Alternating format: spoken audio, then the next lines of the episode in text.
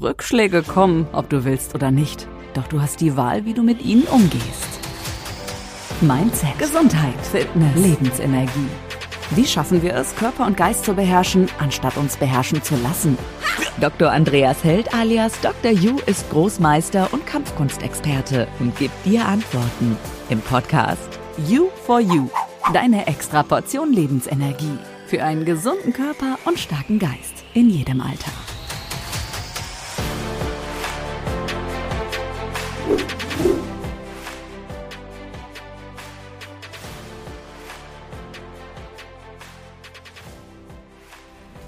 Herr Held, rosten unsere Kinder ein?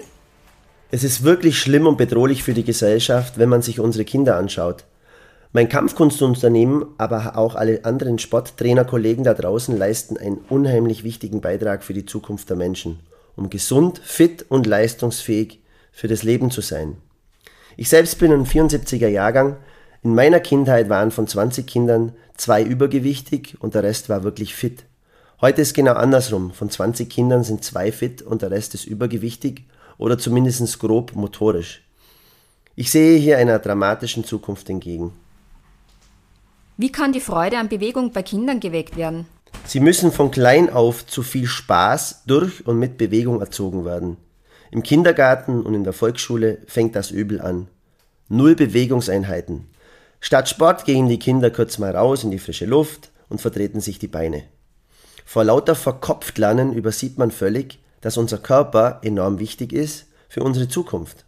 Schon die alten Römer wussten, in einem gesunden, fitten, leistungsfähigen Körper wohnt ein gesunder und intelligenter, glücklicher Geist.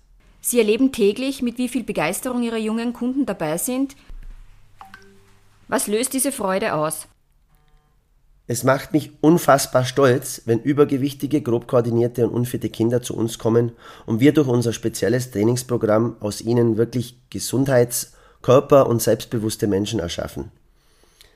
Menschen, die sich in der Zukunft eben optimal entfalten können und denen das Leben offen steht. Menschen mit Aussicht auf Gesundheit und Erfolg im Beruf und im Alltag. Wie groß ist die Hemmschwelle, mit einem Vereinssport zu starten? Bei Kindern gering, bei Jugendlichen schon eher und bei Erwachsenen ehrlich gesagt furchterregend.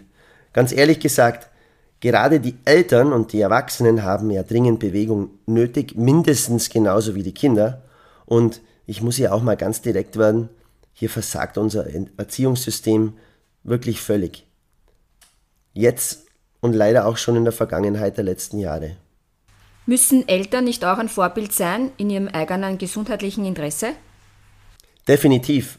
Leider versteht der Großteil nicht, dass das Vorleben letztendlich ins Unterbewusstsein des Kindes gelangt und das Verhaltensmuster der Eltern von den Kindern übernommen wird.